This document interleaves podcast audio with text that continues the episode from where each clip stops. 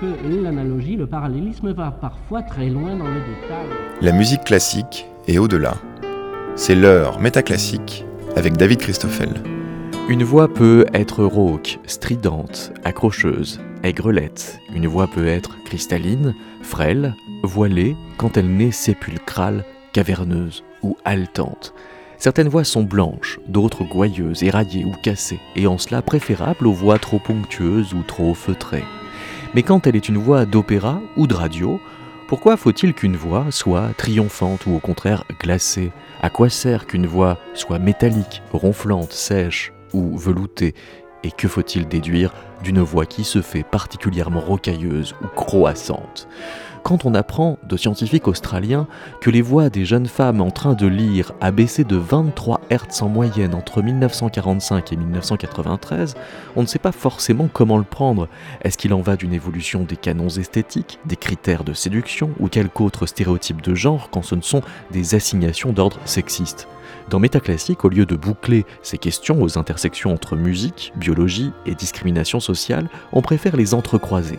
Ce numéro va tresser deux recherches en alternant deux entretiens avec Laura Frémy qui prépare une thèse sur les grandes voix de radio et Alexandre Suire qui a soutenu une thèse qui explore, sans la résoudre complètement, l'hypothèse selon laquelle les hauteurs de voix dépendraient de facteurs évolutifs. Autrement dit, si des raisons de sélection sexuelle font que les femmes continuent de parler plus aigu que les hommes.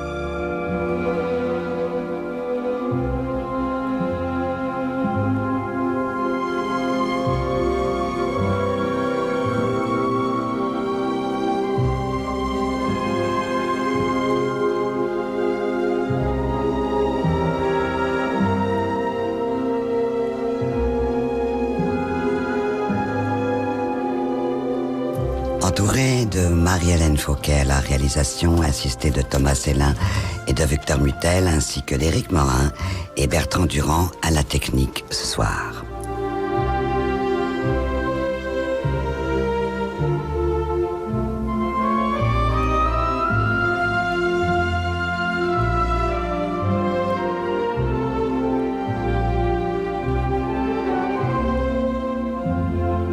Laura Frémy, on aurait envie de vous poser d'abord, c'est quoi une voix de radio?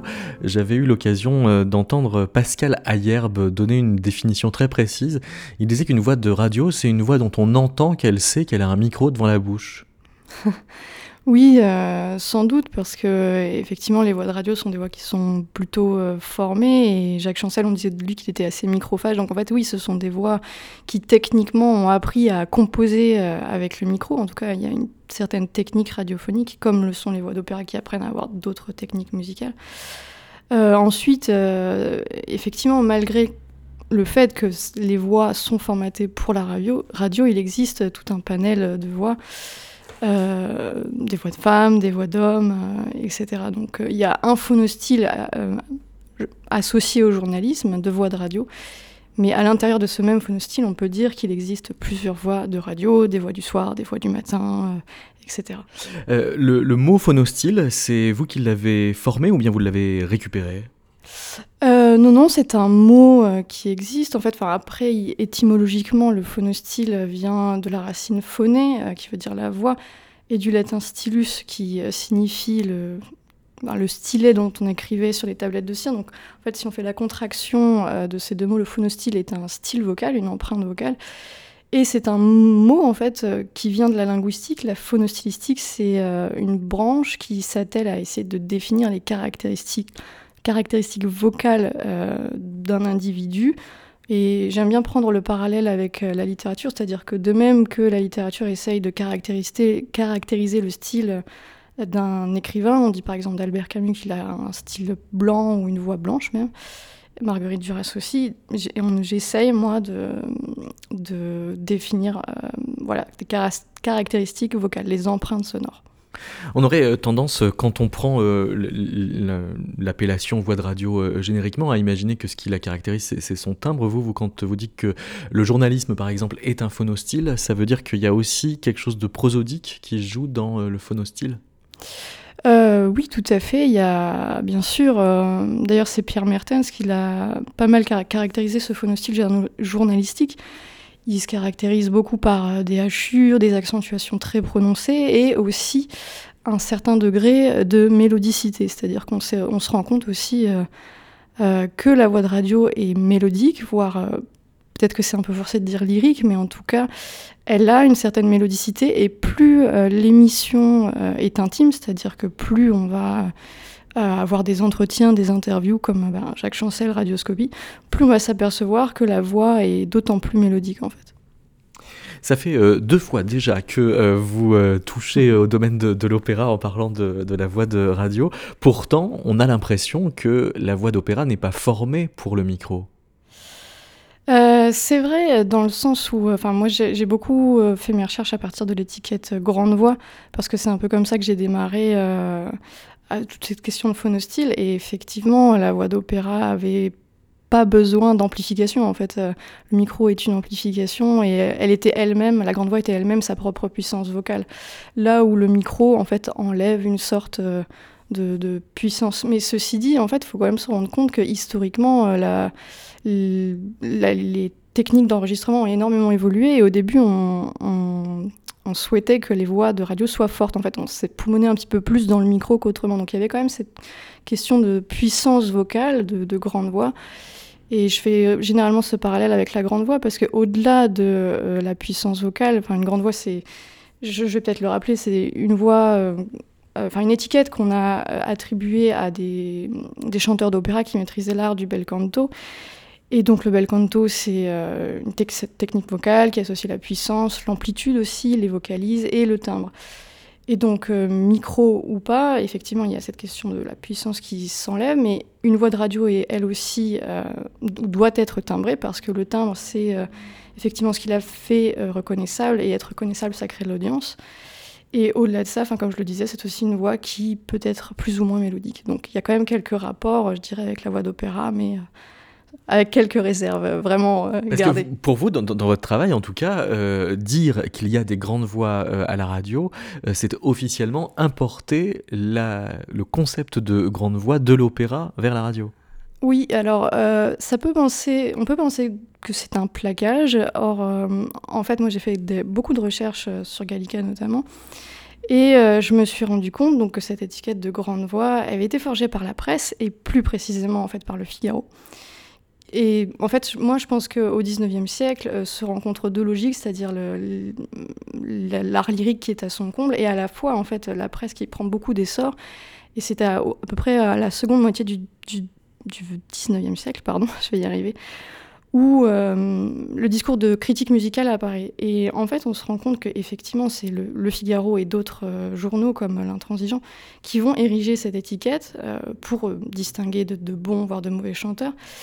Et je me suis rendu compte qu'il euh, y avait une appropriation médiatique de ce concept par la presse, parce qu'en fait, en 1866, on se rend compte, par exemple, que euh, le Figaro va parler de, lui-même en tant que grande voix du Figaro. Et donc ce n'est pas euh, par le personnage du Figaro, qui est quand même un personnage de Beaumarchais, il faut le rappeler, et qui, a été, qui est un personnage d'opéra, évidemment. Donc en fait, le journal fait une appropriation euh, médiatique de la grande voix. Donc on peut dire que le journal se rêve comme un grand organe de presse et où il y a une sorte d'imaginaire de, la voix du journal comme une grande voix potentielle d'opéra. Et je pense que, même si j'ai pas encore pu le découvrir ou mettre le doigt précisément sur l'appropriation euh, qu'il y a en radio, qu'il y a eu exactement le même phénomène d'appropriation médiatique.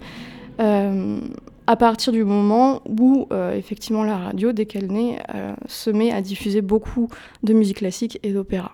Donc je pense qu'il y a un héritage culturel euh, ou un héritage d'imaginaire concernant les grandes voix d'opéra.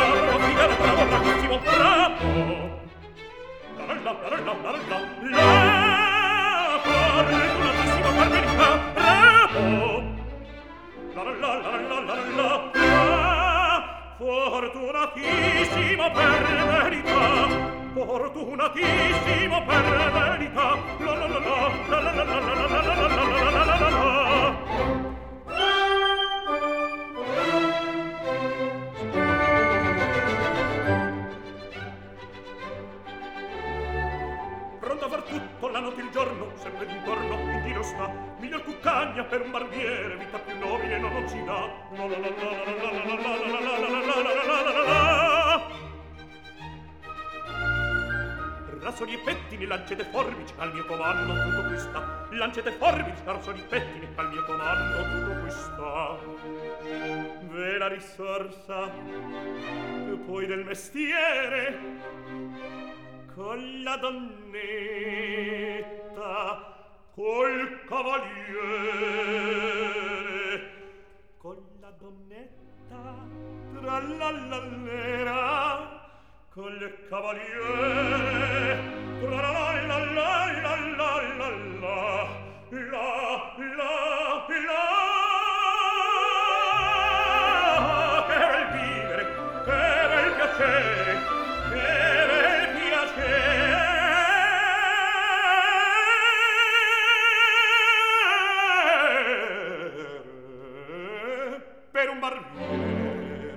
di qualità, di qualità.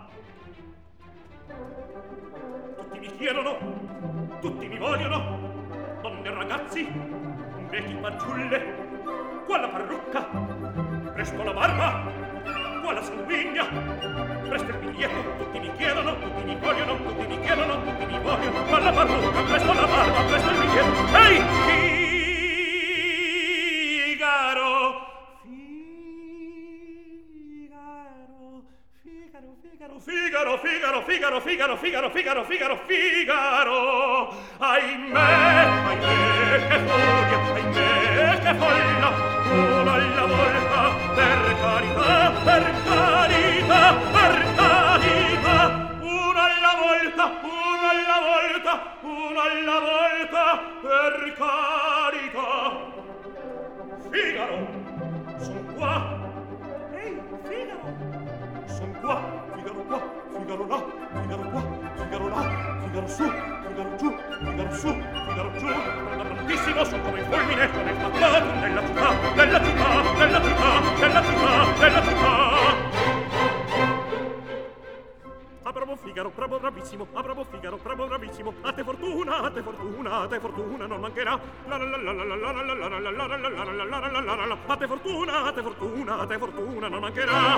Sono impaccato che la città, sono impaccato che la città, della città,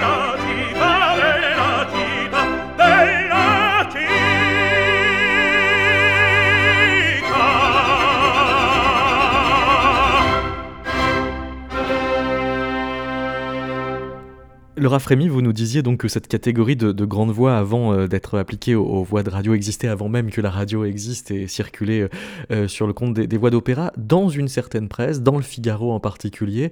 Faut-il comprendre que c'est une catégorie conservatrice? Au moins bourgeoise, parce que la notion de grandeur, quand même, elle est d'un certain côté de la société. Alors, vous me prenez complètement au dépourvu parce que j'y avais jamais songé. Quand vous dites bourgeoise, vous pensez à, au social qu'il y a derrière, c'est-à-dire... Oui, c'est ça, oui, oui, c'est-à-dire euh, à, à, cette classe sociale qui défend le prestige. Euh, c'est pas... Enfin, c'est intéressant euh, ce que vous dites parce que, on... encore une fois, je voudrais pas faire de calcage et j'en suis qu'au début de mes recherches. Hein. Mais effectivement, la plupart des grandes voix de radio, du moins qui sont désignées comme telles par leur père, hein, parce qu'il faut aussi comprendre que c'est une sorte d'assignation, une grande voix de radio est reconnue comme telle par, par, par des professionnels de la radio. Et effectivement, il y a une question euh, souvent de préciosité. Par exemple, vous êtes Jacques Chancel qui avait un, je un timbre peut-être pas un phonocyl, mais un timbre assez euh, pr précieux. Et c'était le cas aussi de, de Pierre Bouteiller, dont on disait qu'il avait une certaine préciosité dans la voix. Donc je ne sais pas si on peut dire de ça que ça, c'est bourgeois, mais en tout cas, oui, c'est comme ça que je le dirais. Vous disiez euh, tout à l'heure que les voix euh, au début de la radio euh, étaient assez fortes, témoignaient d'une certaine corpulence. C'était aussi une adaptation au phonographe, puisque avant que n'arrive le micro, il fallait quand même arriver à le graver, ce disque. C'est ça, exactement. Et raison pour laquelle, même si je après, je, ne sais pas si des voix d'opéra sont venues à la radio. Enfin, pour parler à la radio, j'entends en tant que relais d'information. Mais en tout cas, c'est la raison pour laquelle euh, les premières voix euh, de radio ont été tenues par des, comédiens, des gens qui faisaient du théâtre et qui avaient également aussi euh, des voix qui, déclamatoires qui savaient porter le son sur scène.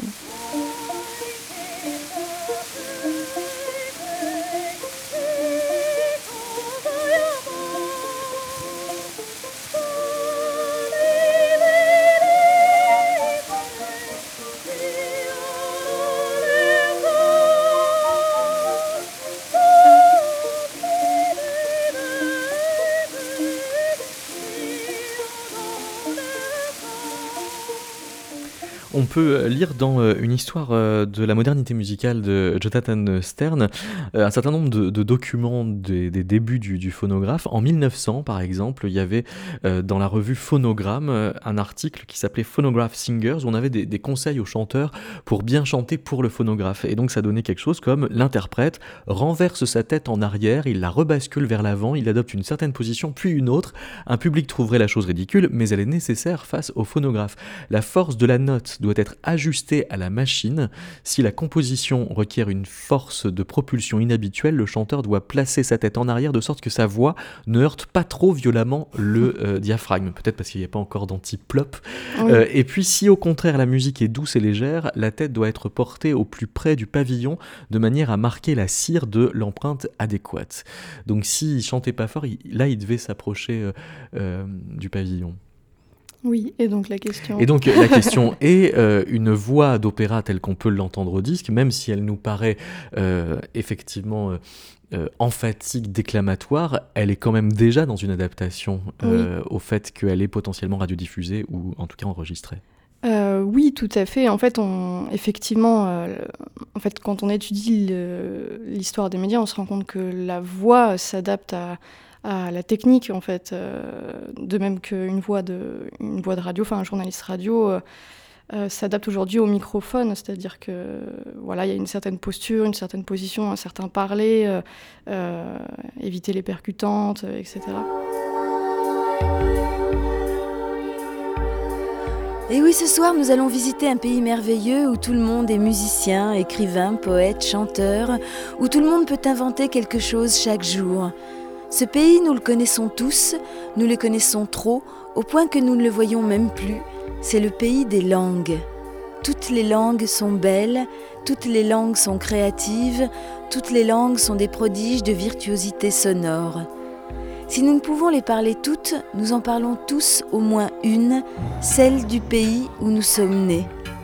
Sur la Terre, il existe 3000 langues vivantes, 3000 cultures différentes, 3000 façons originales de voir le monde et de le faire exister, en nommant chaque objet, chaque émotion, chaque goût, chaque couleur. Et toutes ces manières, ce sont des êtres humains comme vous et moi qui les ont inventées. C'est cela qui nous rend différents des autres animaux de la planète. C'est un titre d'honneur que d'avoir réussi à nommer la réalité et de l'avoir écrite, chantée, chuchotée et bercée de 3000 façons différentes. On vient d'entendre euh, la voix de Chris, euh, qui a été une des grandes voix de, France Inter. Est-ce que c'est euh, aussi en formant un phonostyle très personnalisé qu'elle a pu atteindre cette liberté qu'on pourrait dire extra-journalistique? Et sans vous posiez la question, mais la plupart des grandes voix, encore une fois, qui sont reconnues comme telles, sont rarement euh, des voix euh, de journalistes d'information ou de chroniqueurs qui parlent très vite. Parce que c'est vrai que ce sont des, des phonostyles qui euh, sont extrêmement formatés. Et on se rend compte effectivement que pour être une grande voix, il faut sortir peut-être des sentiers battus journalistiques et adopter un ethos, des postures médiatiques qui sont un petit peu différents. C'est par exemple de Jacques Chancel qui faisait le curé, Chris jouer de, ses charmes à la radio. Donc effectivement, pour adopter un timbre beaucoup plus personnalisé et pertinent, peut-être faut-il sortir de la stricte, du strict phonostyle journalistique. Encore une fois, de l'information. Est-ce que une voix euh, masculine doit en rajouter en masculinité et au contraire une voix féminine en féminité? Est-ce qu'on on, doit euh, sexualiser pour phonostyliser? C'est une question très genrée là. Euh, alors je... C'est un avis personnel, j'avoue que je n'ai pas beaucoup de données scientifiques pour répondre à la question, mais je pense que c'est le cas pour les femmes et peut-être un peu moins pour les hommes. Tout simplement parce que je pense que historiquement, les femmes ont dû se faire une place à la radio. Euh, parce qu'elles y étaient absentes depuis. Euh, en fait, euh, elles ont quand même conquis leur place depuis 1927, depuis les débuts de la radio, de manière très difficile. Et je pense que pour ce faire, il était plus facile pour une femme de jouer de ses charmes, un peu comme l'a fait Chris Graffiti et les Fipettes. Enfin, en tout cas, de rentrer dans des, postures d'érotisme et de séduction. Là où les hommes, est-ce que les hommes ont joué peut-être davantage de leur virilité? Je ne sais pas. Avant euh, d'évoquer le cas particulier des fipettes, euh, cas genré s'il en est, nous avons interviewé Alexandre Suire qui euh, s'est posé des questions de différence vocale entre hommes et femmes d'un point de vue évolutionniste. Bonsoir Maurice, je voulais simplement te remercier pour tes, les morceaux de ce soir, j'apprécie beaucoup. L'émission est compliquée ce soir mais bon, il n'y a pas de dispute trop violente et ça je trouve ça plutôt bien. Je t'embrasse fort, Sarah. Ah, hier, il y a eu des disputes violentes. Hein Antoine Suire, quand on dit que euh, les hommes ont des plis vocaux plus longs et plus épais que ceux des femmes à l'âge adulte, on est dans des ordres de grandeur qui vont de 17 euh, à 25 mm chez les hommes contre 12 à 17 mm chez les femmes. Avant d'expliquer, peut-être dire qu'est-ce que sont les plis vocaux euh, alors les plis vocaux, en fait, euh, c'est des, euh, des, muscles au niveau, situés au niveau du larynx, donc c'est des corps mous. donc chaque personne en a deux. c'est des petits muscles en fait qui vont vibrer au niveau du larynx lorsque il y a du souffle qui va passer à, travers, à travers le larynx. Ça veut dire que c'est vraiment très lié à la manière qu'on a de mobiliser son appareil phonatoire. Ça n'a pas de rapport avec la taille et le poids de l'individu. Euh, si, parce qu'en fait, euh, le souffle que vous allez faire passer euh, en fait, au niveau de votre larynx, comme l'épaisseur et la longueur des plis vocaux est différente, ils vont pas vibrer de la même manière. par exemple, comme chez les hommes, ils ont des plis vocaux qui sont un peu plus longs et plus épais, ils vont vibrer plus lentement. Et chez les femmes, quand c'est un peu plus petit et moins épais, ça va vibrer un peu plus rapidement. Donc ça va participer au fait que la voix des hommes est quand même plus grave. C'est ça. Il y a une autre différence anatomique entre hommes et femmes qui n'est pas millimétrée mais carrément centimétrée de manière euh, importante. Les hommes possèdent un conduit vocal plus long que les femmes à l'âge adulte. C'est quoi le conduit vocal? Alors le conduit vocal, en fait, euh, c'est, on appelle ça aussi le conduit euh, supralaryngé. En fait, c'est toute la partie euh, situé au-dessus du larynx, euh, qui va en fait jusqu'à l'ouverture de la bouche. Donc c'est de la glotte aux lèvres. C'est ça. Et là, on a 17 à 18 cm chez les hommes, c'est assez homogène apparemment, et seulement 14,5 chez les femmes. C'est ça. Donc ça, c'est l'ordre de grandeur général euh, sur la longueur des, des conduits vocaux.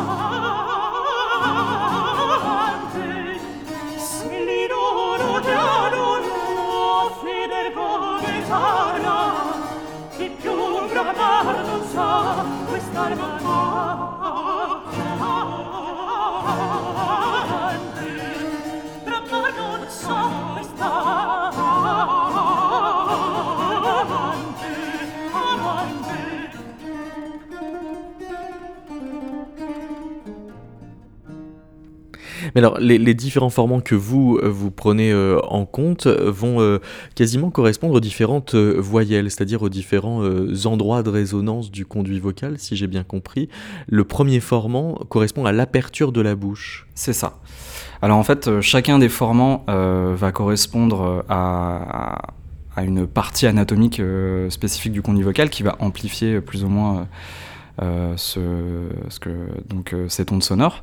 Et donc le premier formant va correspondre du coup à l'aperture, le degré d'ouverture de la mandibule, si je veux être précis.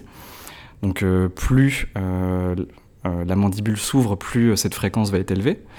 il y a également le deuxième formant qui va correspondre à la position de la langue dans la bouche. Mm-hmm. Et donc plus cette langue va aller en avant, de la cavité buccale, plus la fréquence du deuxième formant va être élevée. Mm. Et le troisième formant, lui, va correspondre, par exemple, euh, il va correspondre à euh, la protrusion des lèvres, si on va arrondir ou non les lèvres lorsqu'on va euh, produire un son. C'est marrant parce que vos exemples sont souvent très alcoolisés. Vous dites que pour une voyelle fermée, quand le degré d'ouverture est minimal, on a la voyelle OU comme dans sous, ou la voyelle I comme dans whisky. Et puis ensuite, pour parler du O ou de la voyelle semi-ouverte, vous parlez du O de Porto du haie de bière, et ainsi de suite. Oui, ben, ça c'est plus, euh, disons, une... Euh, je voulais trouver des exemples un petit peu, enfin un lexique d'exemples assez drôles pour, euh, pour ma thèse, pour illustrer les différents sons que, que je décrivais. Et donc j'étais parti en fait sur... beaucoup sur nom d'alcool, effectivement. D'accord, c'est un choix de... C'est un choix, voilà, c'est un choix... Tout à fait anodin. voilà, c'est ça.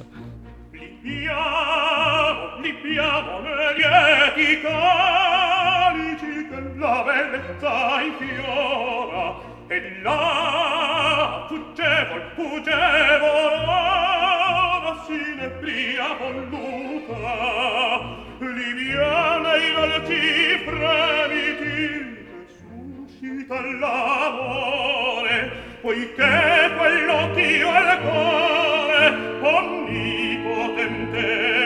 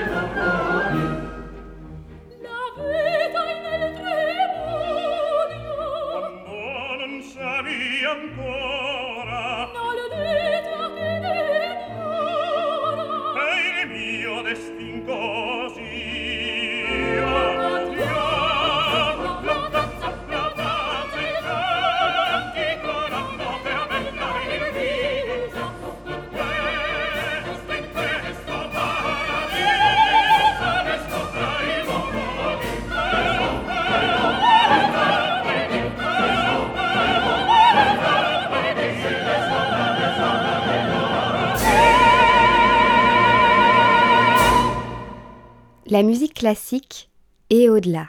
C'est Métaclassique avec David Christoffel.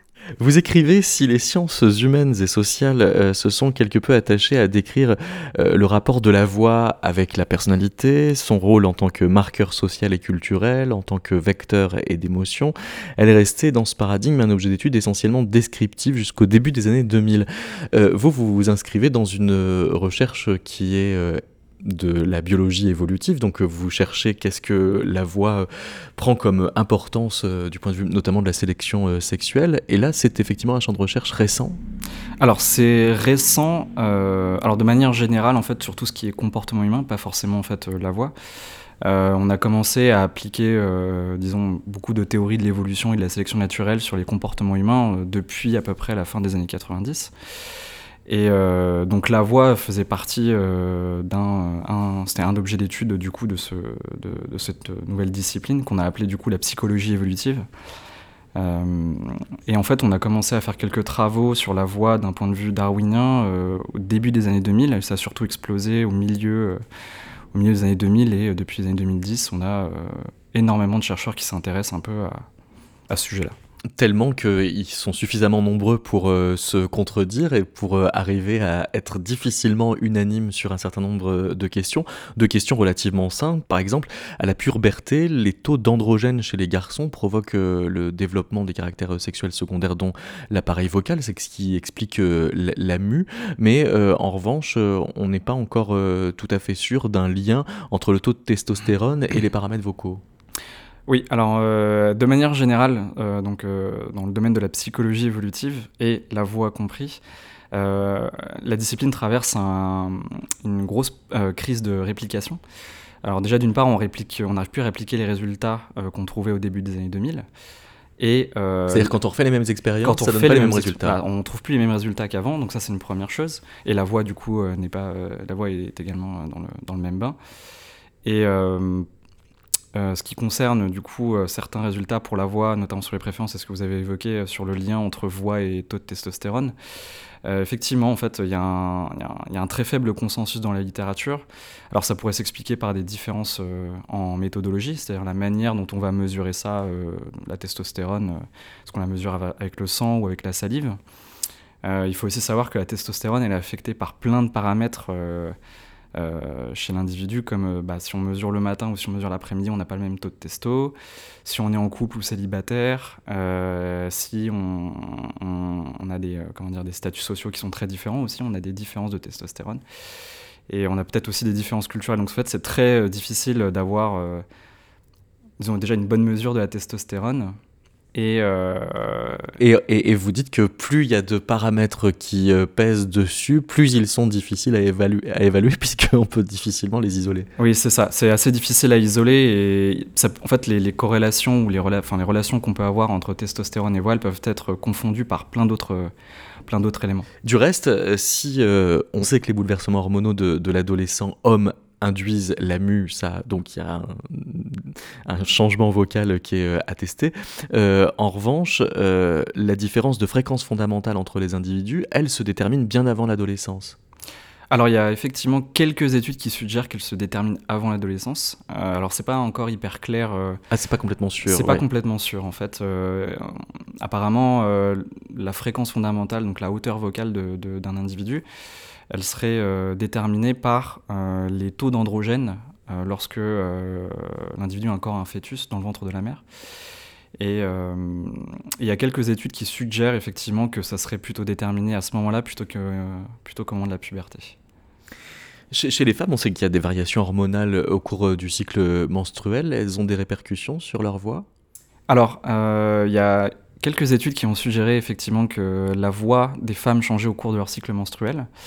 Alors il a été suggéré euh, que euh, la hauteur vocale, donc la fréquence fondamentale, elle augmentait euh, lorsqu'elles approchaient du pic d'ovulation, enfin du pic de fertilité, du moment de l'ovulation. la théorie derrière, c'est de, ce serait une sorte de stratégie en fait pour les femmes d'attirer plus facilement des hommes lorsqu'elles sont proches en fait du pic d'ovulation sous l'hypothèse que les voix plus aiguës sont plus attractives, en tout cas euh, pour les hommes.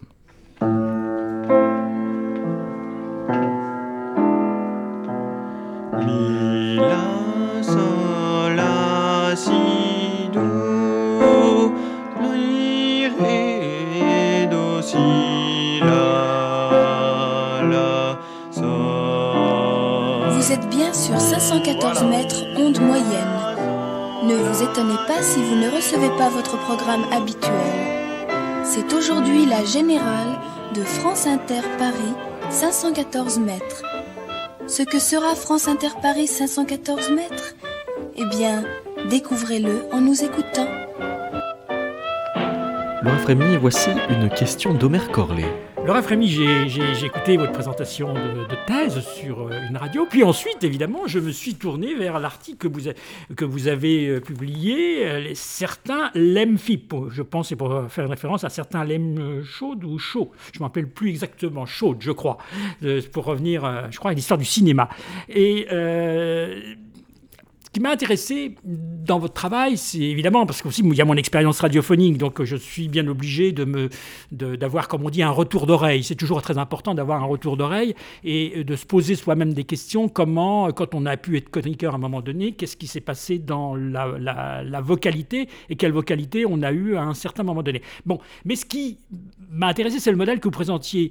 Alors dans FIP, c'est l'aspect collectif. On voit bien qu'il y a un modèle qui est un groupe d'hommes euh, qui cherchent des, voix chaudes, bien timbrées, euh, séduisantes. Euh, construisent un modèle avec une, en partant d'une personne, hein, Chris Graffiti, qu'ils ont entendu. C'est, je parle de, de, FIP 514, si je ne me trompe pas, et qui été un des, des, modèles radiophoniques qu'on a tous connus. On a tous entendu FIP, on a tous FIP dans, dans, dans, dans l'oreille, on a tous les, les voix féminines. Ces voix féminines indifférencié, et ça c'est très juste que vous racontez, qui s'oppose complètement au, modèle que vous dites, en fait, des, grandes voix, des, moi j'appellerais presque des haut-parleurs, euh, qui sont José Arthur, Pierre Bouteiller, Jacques Chancel, mais on pourrait citer d'autres, mais qui étaient des voix de nuit comme Alain Weinstein, ou aujourd'hui des femmes euh, comme euh, Laura Adler, par exemple, qui est quand même une voix, et ce qui est intéressant justement, c'est qu'elle a beaucoup d'aigus quand on l'écoute, et des aigus un peu éraillés. Il ne faut pas qu'elle m'écoute parce qu'elle va être agacée,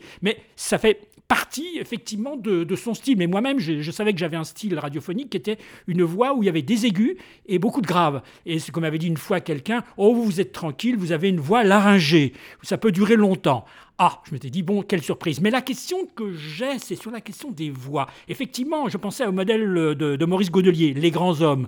Quand il parle euh, des, populations qu'il a étudiées, il, il, parle des grands hommes alors en termes de hauteur, mais on pourrait euh, rejoindre Pierre Classe quand il parle euh, des hommes qui ont la voix qui parle. Ça veut dire dans les villages, celui qui est capable de monopoliser, de tenir la parole par sa culture, parce que vous dites bien, si, a la notion de culture, la notion d'expérience de vie, et puis la question de la voix, de, ce moment vocal, de cette vocalité qui arrive à, prendre le dessus ou à faire la magie de l'articulation des deux.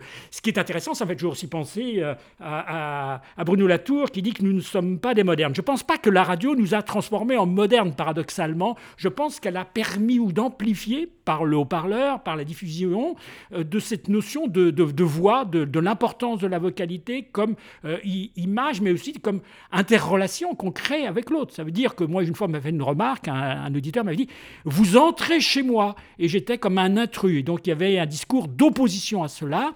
Et c'est se dire que la voix qu'elle se constitue à la radio, c'est aussi lié au modèle que vous dites bien de l'opéra, du mélodrame, de l'opéra euh, euh, européen, dans sa manière de construire des voix. Et donc tout, tout modèle social, et qui était aussi des grands orateurs, ne l'oublions pas, sous la Troisième République, nous avons les grands orateurs. Nos voix ont changé, vous le dites bien aussi, chaque voix appartient à son époque, et dans son époque, puisque nos, nos voix ne sont pas constituées de la même manière le modèle de rhétorique, la respiration, le souffle, euh, le souffle continu qui s'introduit par exemple, dans la voix aujourd'hui, mais elle est liée à l'histoire instrumentale, par exemple. Donc la question qui me vient, c'est cette voix que l'on invente comme personnalité, comme identité, euh, n'est-ce pas la conciliation entre un modèle archaïque, primaire, de, de, de, la prise de parole au sens de Hirschman face à la notion de défection telle que l'entend Hirschman, c'est-à-dire la parole qui se tait, qui devient muette, qui n'ose pas s'exprimer. Euh, mais déjà, merci pour cette question, euh, ou plutôt, je devrais dire pour toutes ces questions que je vais essayer, à laquelle auxquelles je vais essayer de répondre.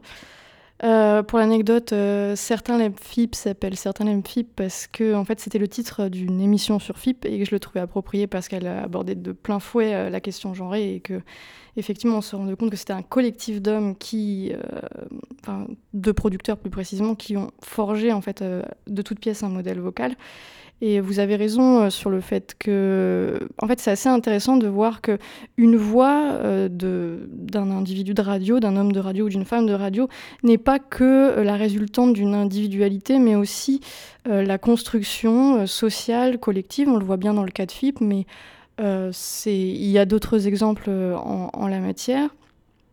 Et donc, donc voilà, il y a un vrai, en tout cas, côté collectif et social. Et pour répondre à la peut-être la deuxième partie ou troisième partie de la question, euh, vous évoquiez le statut des, grands hommes euh, en tant que grandeur de, culture, et ça c'est quelque chose qui m'intéresse aussi dans ma recherche parce que vous mettez bien le doigt sur quelque chose qui m'interroge, c'est-à-dire qu'il y a une, articulation entre une voix et une personnalité. Euh, dans le sens où, comme je le disais, on dit souvent que, Jacques euh, donc voilà, une voix un petit peu précieuse, mais sa posture, c'est celle un peu d'un inquisiteur, d'un curé, de quelqu'un qui vient questionner. Euh, on peut penser aussi à Jean-Claude Anne Meissen, qui a une voix de basse et dont la posture éditoriale est celle d'un conteur.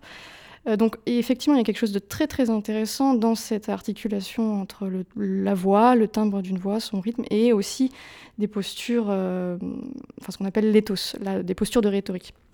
Euh, et concernant votre réflexion sur euh, le silence, finalement, euh, la parole qui se tait, en fait, c'est un peu paradoxal parce qu'une voix de radio est soumise à, soumise à l'injonction de la, la, parole permanente. Mais ceci dit, c'est vrai que beaucoup de voix, de grandes voix, de belles voix, sont aussi des voix qui savent se taire. et je ne sais pas si c'est archaïque, c'est ce que vous entendez par archaïque, mais en tout cas ce sont des voix qui font une place au silence, tout comme la musique et l'opéra, c'est aussi faire une, place euh, au silence. Jusqu'où euh, la radio pourrait changer l'histoire de l'opéra alors? Oula, ça va être cette question. Euh, Elle pourrait petit à petit déplacer les patrons vocaux ou les, les idéaux phonostylistiques? De l'opéra, vous entendez? Bah oui. Sans doute. Euh, en fait, on, se rend compte que intermédiatiquement ou transmédiatiquement, euh, par exemple, la, télé, euh, la télévision a eu des influences sur la radio. la radio a eu des influences sur la télé, sur la façon dont on pouvait parler à, la télé. Donc pourquoi pas imaginer effectivement que la radio déborde et, aspire sa propre matière, parce que la radio aussi diffuse de la radio, enfin je pense à France Musique, Radio Classique et bien d'autres. Donc oui, pourquoi pas. Euh, on sait très bien que ce, ce que Jeanneret appelle des êtres culturels circulent au sein euh, de médias euh, différents, mais aussi au sein de d'arts différents. Donc pourquoi la radio ne pourrait-elle pas déplacer certains vocaux d'opéra? C'est une question vraiment très intéressante, d'autant que je, alors, je pense que la voix de radio a quand même des, des parallèles euh, avec euh, ce qu'on appelle à l'opéra, par exemple, le, récitatif ou le, le, parler chanter. Euh, je pense qu'il y a quand même quelque chose de cet ordre-là. Donc pourquoi effectivement ne pas imaginer que la radio puisse un tout petit peu faire bouger les codes de, de l'opéra. She was a visitor. She was a visitor. She was a visitor. She was a visitor. She was a visitor. She was a visitor. She was a visitor. She was a visitor. She was a visitor. She was a visitor. She was a visitor. She was a visitor. She was a visitor. She was a visitor. She was a visitor. She was a visitor. She was a visitor. She was a visitor. She was a visitor. She was a visitor. She was a visitor. She was a visitor. She was a visitor. She was a visitor. She was a visitor. She was a visitor. She was a visitor. She was a visitor. She was a visitor. She was a visitor. Vous évoluez euh, scientifiquement euh, dans différentes euh, zones. Il vous arrive forcément d'être accueilli dans des colloques sur la radio où la question du podcast se pose de façon systématique, qui au-delà d'une différence de technologie de diffusion s'imposerait aussi comme une différence d'horizon de genre radiophonique. Est-ce qu'il peut encore y avoir de grandes voix dans le podcast?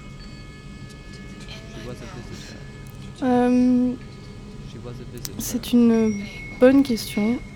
Euh, je pense que l'une des réponses à apporter, c'est que euh, beaucoup de techniciens du son vous diraient que, à cause ou grâce, je sais pas, des, compresseurs, des techniques euh, radiophoniques que sont les compresseurs aujourd'hui, la, voix a tendance à se standardiser. Et puis, effectivement, le podcast étant de plus en plus numérique, et se diffuse sur des supports euh, de, diffusion tels que euh, les ordinateurs, etc., font qu'il y a, je pense, une euh, perte de qualité sonore que n'avaient pas des, voix qu'on appelait riches, encore une fois. Riche, ça veut dire riche en, en aigu, médium et grave.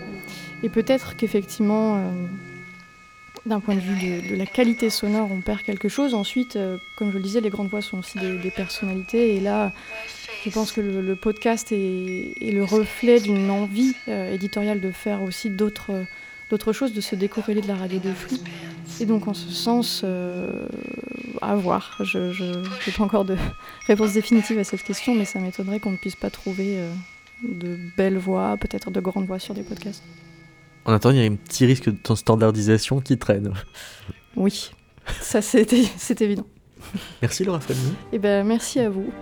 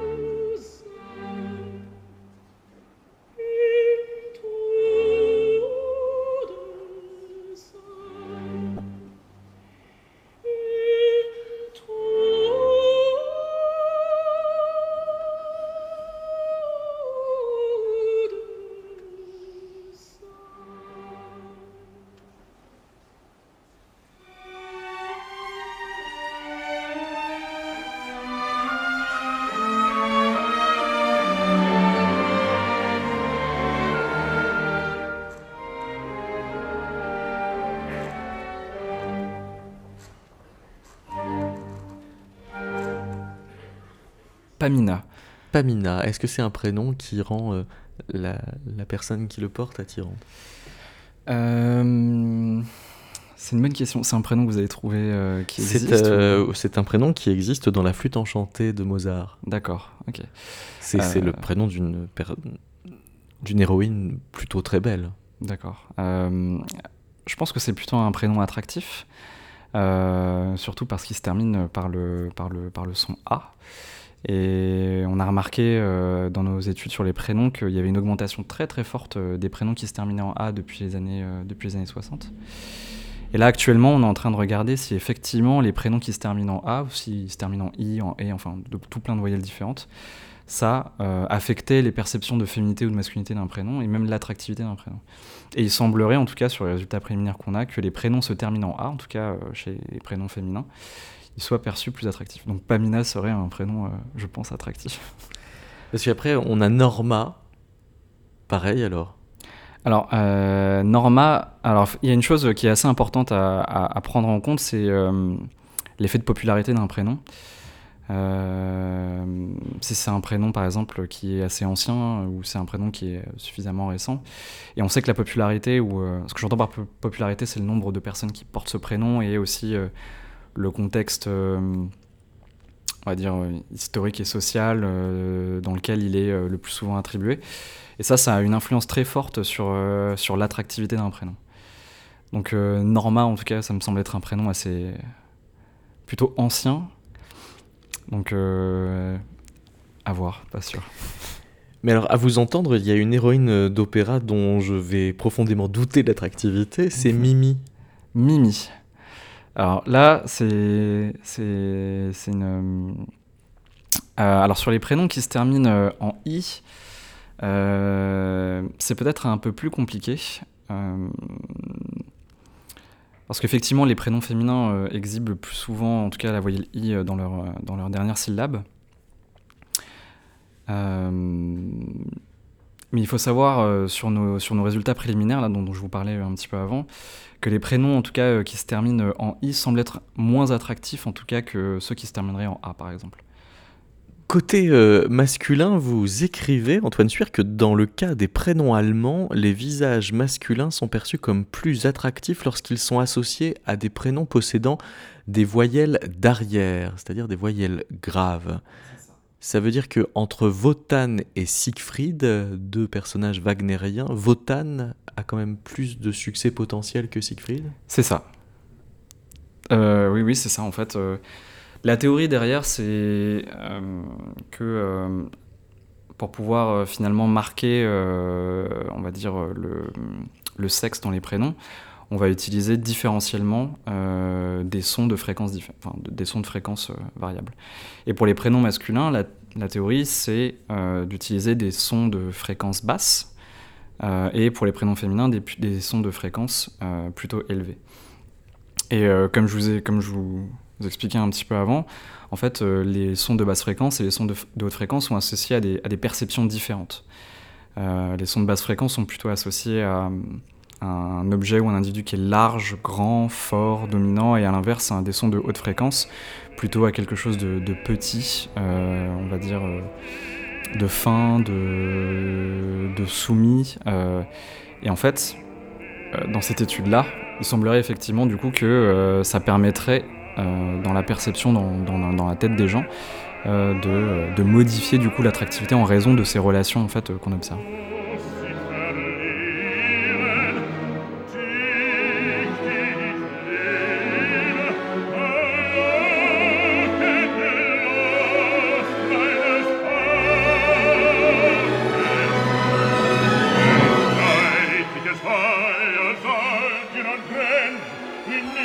Herr, Herr,